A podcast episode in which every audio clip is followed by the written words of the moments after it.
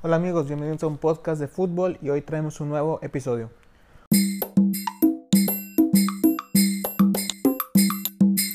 Hola amigos, ¿cómo les va? Les habla su amigo Chelo. Gracias por escucharnos en un nuevo capítulo de un podcast de fútbol. Y, ok, es viernes, entonces eso significa una nueva entrevista. La semana pasada tuvimos la oportunidad de platicar con Carmen Francisco sobre Proyecto Cantera, una, una iniciativa eh, muy interesante aquí en nuestro país, más, más específicamente en la Ciudad de México. Y hoy traemos una entrevista con un toque un poco diferente. La vez pasada fue el tema del fútbol social de ese tema y hoy tenemos una entrevista con un exfutbolista mexicano de un exitoso paso en la selección mexicana, en Club de Fútbol Monterrey y campeón de Bundesliga con el Stuttgart en Alemania. Así que hoy tenemos una entrevista con Ricardo Osorio y sin más que agregar, vamos a la charla.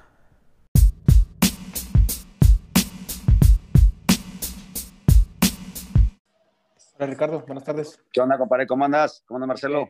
Bien, bien, gracias. Bien. a la orden. Lo pasa que deja quito mi... Un segundo, a ver si ya me ves. Ahí estamos ya. estamos. Bien, a la orden. Buenas tardes, Ricardo. buenas tardes. Gracias Por, por, aceptar la. Hago así la, de esta.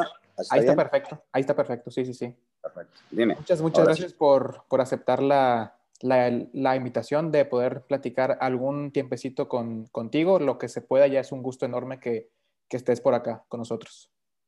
Al contrario, muchas gracias a ti por la invitación y contento de, siempre ayudar a los jóvenes.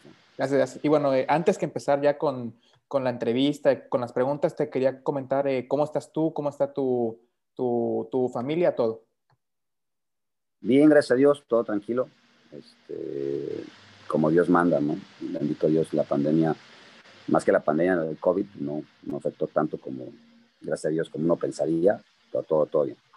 Qué bueno, qué bueno. Y bueno, ya entrando un poco más a, a materia, te, te, te, quería comentar que, que, esto va a ir más, más que nada guiado a, eh, eh, tu tiempo eh, en Alemania, dejando fuera un poco más del otro, pero la, la, la, historia tuya que se me hace más, más interesante es ese tiempo con, con el Stuttgart. Así que para, para empezar te quería traer un poco a, a tema que si el Mundial del, del 2006 fungió como una plataforma para poder dar ese salto a Europa y más tomando en cuenta que fue en el mismo territorio ah, em, eh, alemán y que una Copa del, del, Mundo es un escaparate muy importante para ese tipo de, de, de, traspasos. Sí, mira, todo empezó en el 2005. Fue la Confederación la que nos abrió las puertas para poder este, emigrar a Europa en el 2006. En el 2005 dejamos un muy buen sabor de boca para todos los teutones, para todos los alemanes, vaya.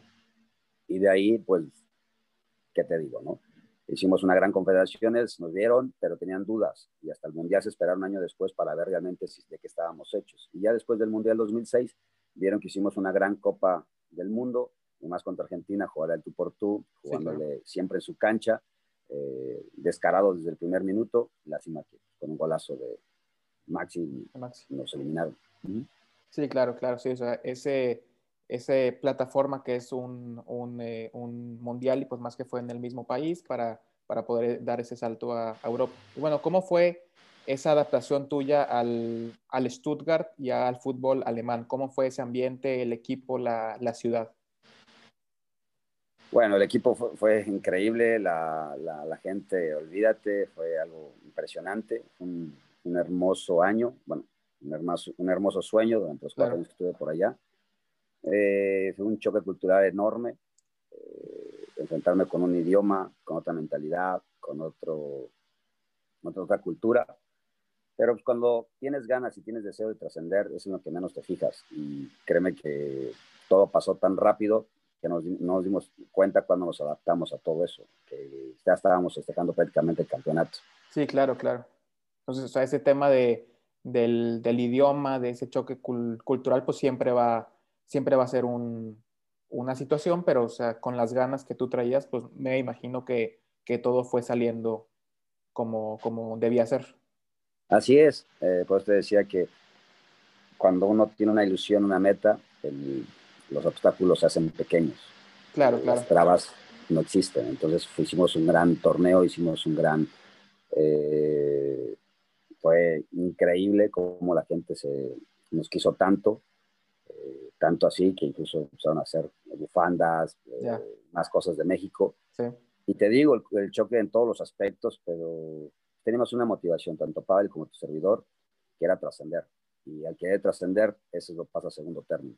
Sí, claro. Y bueno, ya, ya, ya, ya que mencionas a, a Pavel, ¿qué tan importante fue tener a un, a un compatriota estando allá, llegando a Alemania? ¿Qué tan importante fue tener a un mexicano contigo allá con todo este proceso de, de adaptación a, las, eh, a, la ciudad, al país y todo ese tema?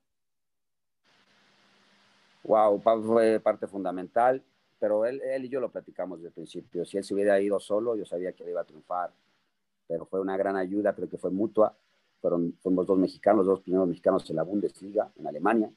Eh, fue impresionante, te digo, todo lo que vivimos fue una, una, experiencia inolvidable y yo creo que Pavel todavía se adaptó mucho más rápido a la Bundesliga que yo por el tema del, él hablaba inglés y yo no hablaba ningún idioma más que el español. Okay, Creo que le ayudó bastante y aparte porque era un hombre muy capaz, era un hombre capaz que no se quedaba callado, siempre preguntaba, siempre preguntaba, no se quedaba con la duda y eso era importantísimo. Y yo por, por, por, reservado, por el tema de que no hablaba el alemán, eh, mi pronunciación era mala eh, y cómo, cómo plasmaba eh, el alemán, eh, hablando con ellos era fatal. Claro. Pero poco a poco ya me importó un comino y empecé a, soltarme y empecé a hablar claro. alemán. Sí, claro, o sea, Pavel fue como ese, o sea, fue como un aliado muy importante él, con el tema del, del, idioma tal vez un poco más trabajado, pero, pero sí, o sea, como dices tú, luego te, te pudiste ir, em, ir eh, soltando y así, entonces eso siempre es muy, muy importante, ¿no? Y bueno, ¿cuál fue quizás la diferencia más notoria que, que tú percibiste entre el fútbol alemán y el fútbol mexicano? Wow, es, un, es abismal el fútbol alemán al fútbol mexicano. El orden, por supuesto, es el primer enemigo del fútbol mexicano y el alemán es, eso, ¿no? La gran potencia, no nada más de fútbol, sino del país. Se surgieron de las cenizas y mira lo que son hoy en día. Eh, creo que no hay punto de comparación estamos a muchos años llegar a, como a la Bundesliga, el orden, eh, la mentalidad, la puntualidad, eh, eh, ¿qué te puedo decir? la, la, la, calidad que hay ahí es, es impresionante. O sea, solamente los alemanes van por cosas que su país no produzcan. Y es por eso que los mexicanos nos fuimos para allá, porque no producen la alegría. Claro, sí, sí. Es broma, es un decir, ¿no? Sí, sí, claro. Sí, o sea, esa, digo, o sea, ya son más que eh, notorias, más que marcadas las, las, las em, distancias que hay entre los dos fútboles. Pero sí, o sea, tal vez el orden, la, la rapidez del, del, juego, la puntualidad, la, la, seriedad, cómo se maneja en sí la, la liga, pues sí son temas muy, eh, o sea, muy apartados entre, entre Alemania y, y, y acá en México, ¿verdad? Sí, te digo, tú lo has dicho bien son, son dos países totalmente diferentes. Uno que es el alemán, que siempre ha sido conquistador, y el México, que siempre ha sido conquistado. Pero creo yo que si algo tenemos los mexicanos que sabemos recuperarnos pronto, han pasado muchas cosas en el país y hemos levantado también de la nada, pero nos falta un orden para llegar a ser excelente, excelente en muchos aspectos. A veces me quejo porque un producto mexicano no es tan catalogado como un producto alemán pero es que la, la, realidad es que ellos tienen mucho más cosas que, que, hacen posible que la, la, calidad de un producto sea inigualable, inigualable, Claro, claro. Y bueno, tú llegas a, ahí al Stuttgart y esa misma temporada salen campeones. ¿Qué significó esa? ¿Tú te esperabas tanto éxito? O sea, tú, qué era, o sea, tú ibas, ibas ahí y qué era, o sea, qué era tu, qué esperabas tú, tú en el equipo porque llegas y pues te toca esa etapa muy buena con el Stuttgart y más que llegas y ese mismo año salen campeones. ¿Qué significó? ¿Cuál fue la dimensión de ese éxito en Alemania, más o menos? Fue tan corto el, éxito que tuvimos ahí, fue muy pasajero porque la semana siguiente jugábamos la final de la Pocal. Pero lo que significó para nosotros fue como que la credibilidad de que antes nos juzgaban, como no tienes idea, nos hicieron tantas preguntas como no te imaginas. Yeah. ¿Por qué Alemania? Otra mentalidad, otra cultura, hace mucho frío, este, O sea, dudas sobre ustedes, claro. Dudas como no tienes idea. Okay. No tienes idea cuántas dudas, cuántas preguntas nos hicieron. Pero eso más que nada de, los alemanes o de los de acá, de México. No, de los alemanes. los alemanes. Claro, de los alemanes, ¿por qué tantas, por qué tantas dudas les pregunto o por qué tantas preguntas? Si quieren contratar a dos mexicanos, contrátenlos y dense cuenta qué tipo de, qué tipo de personas somos. Somos trabajadores, somos honestos, somos muy leales. Eh, quizás pecamos de algunos eh, como puntualidad o otras cosas, pero somos gente muy frontal y muy trabajadora. Entonces fue cuando nos contratan, y creo que ese año que, nos va increíble, pues realmente se dieron cuenta y me dio gusto que, que, vieran que los mexicanos nos paramos donde nos paremos, vamos a hacer cosas increíbles. ¿no?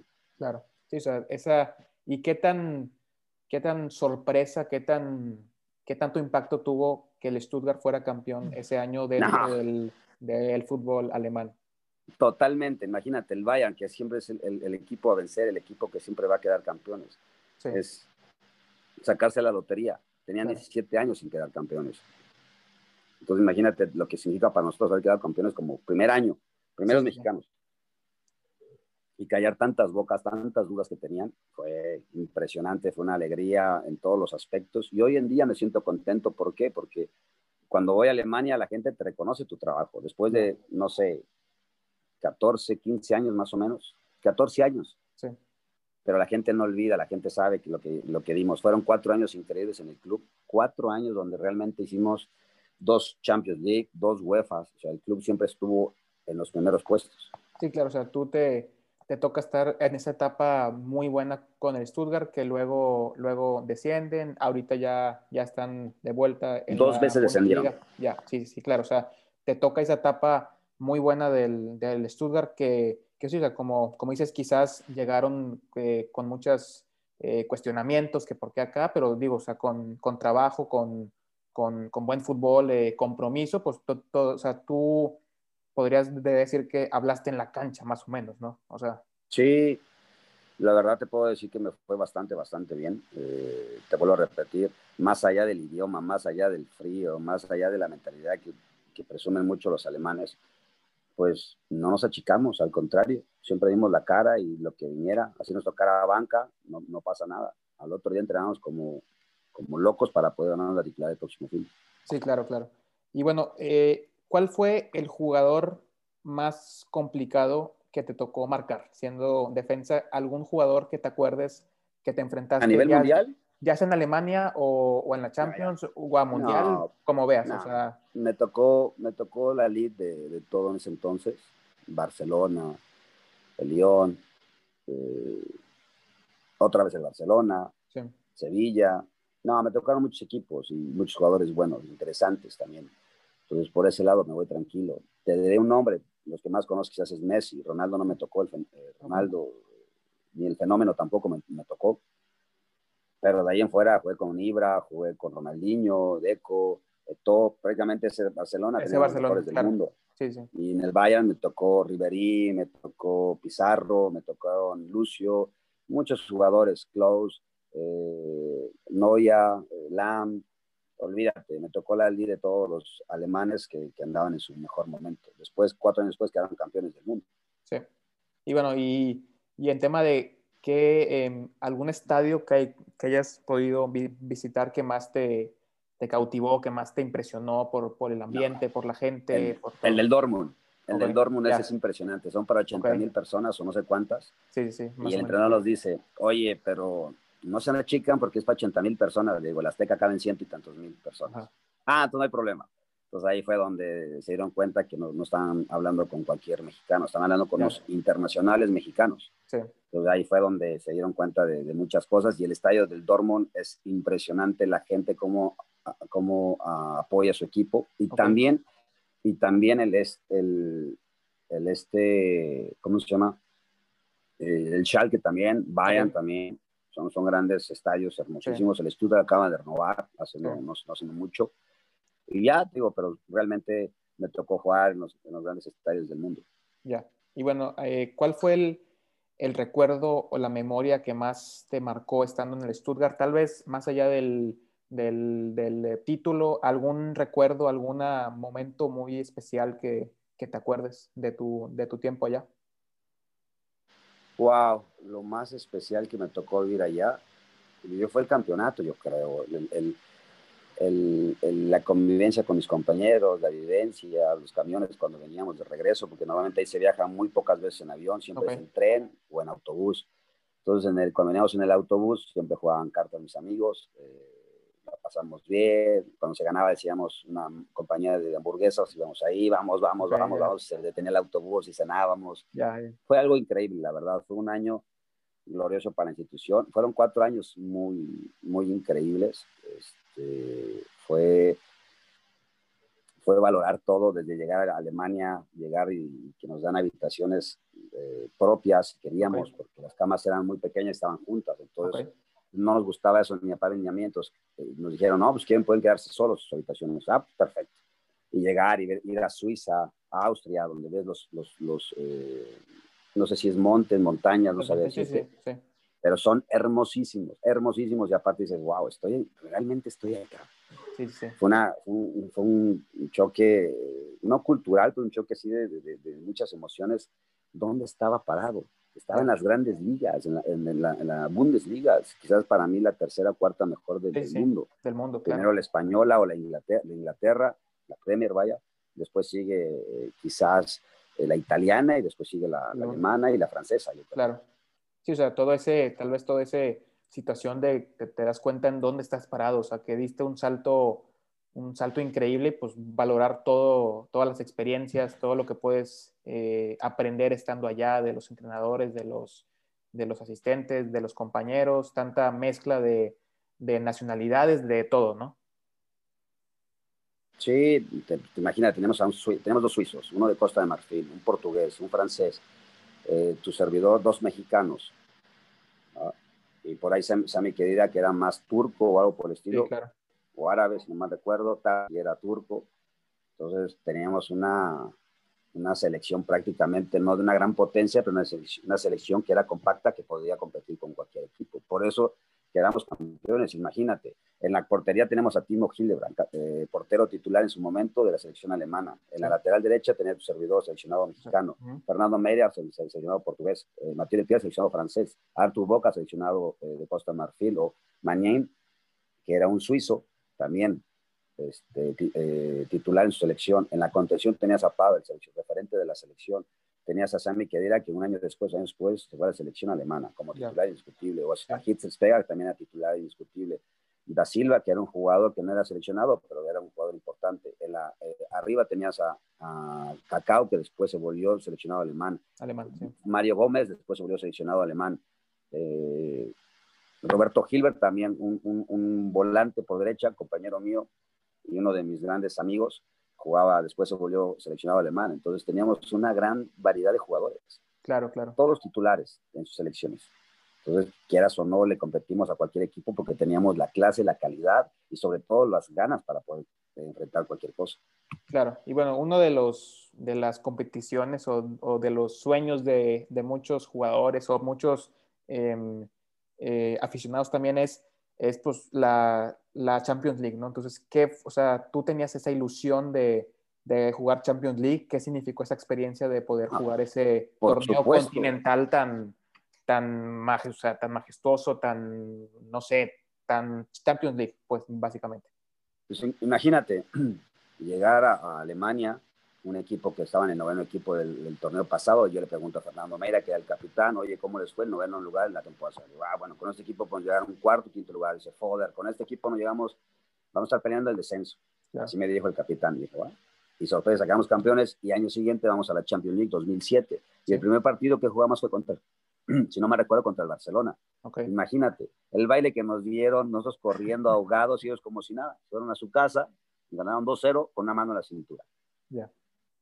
Entonces, fue increíble, fue increíble porque vi ahí a mis parejas, a mis hijas y a mis padres en la tribuna. Fue increíble toda esta sensación, fue hermosísimo y la verdad, agradecido con Dios por haberme vivido una experiencia tan inigualable o eh, que nunca iba a pasar quizás en mi vida, porque yo los veía por televisión, veía la Champions League y decía, wow. Y lo más hermoso de la Champions League es que haber, haber hablado con un mexicano después de un partido. Normalmente eran los brasileños, los argentinos, o de otros países que siempre hablaban después de los partidos. Nunca habías visto mexicanos hablando después de, después de un partido de Champions Eso era lo que me da coraje. Y hasta en ese entonces dije, Diosito, gracias por cumplir mi deseo. Que varios mexicanos como Rafa Márquez, Giovanni Dos Santos, estaban en ese partido. Claro, claro, sí, o sea, una experiencia totalmente eh, superlativa, o sea, demasiado emotiva y pues más lo que comentas, claro, o sea, de que hubo presencia mexicana en ese partido y en la Champions, entonces sí, claro, debió, debió haber sido una experiencia muy, muy gratificante, muy enriquecedora, más viniendo de, de em, acá en México, apenas tu segundo año allá, que ya te toque jugar Champions, pues sí, debe ser todo, todo un honor, toda una experiencia. Así es, fue, la verdad fue muy gratificante todo lo que se había trabajado para jugar una Champions League. Muy bien. Bueno, eh, pues de mi parte ya, eh, ahora sí que ya toqué todos los puntos que, que, quería comentar contigo. No sé si tengas alguna otra, eh, algún otro mensaje final que, que, nos quieras dejar, si no aquí la, la dejamos. No, es para tu escuela, es para, ¿para qué es? Es, es un podcast que yo tengo. Ah, okay. es un proyecto Nada, personal solamente, mío. Ah, ok. Solamente decía a los jóvenes que nos ven por esas aplicaciones, decirles que todo sueño es posible, siempre y cuando tengas una meta, un sueño, una motivación tan grande que los miedos los hagas ver así de pequeños. Entonces, todo es alcanzable. Crean en Dios, cuídense mucho y que Dios bendiga. Y éxito para todo lo que ven. Muchas, muchas gracias por, por, por eh, tu, tu participación. Gracias por estar por acá. Y mucho éxito, suerte con, con, con, todos tus, tus proyectos, todo. Entonces, gracias, gracias. Muchas gracias, Chamago. Que Dios te bendiga. Un fuerte abrazo. Da igual. Saludos, gracias. Y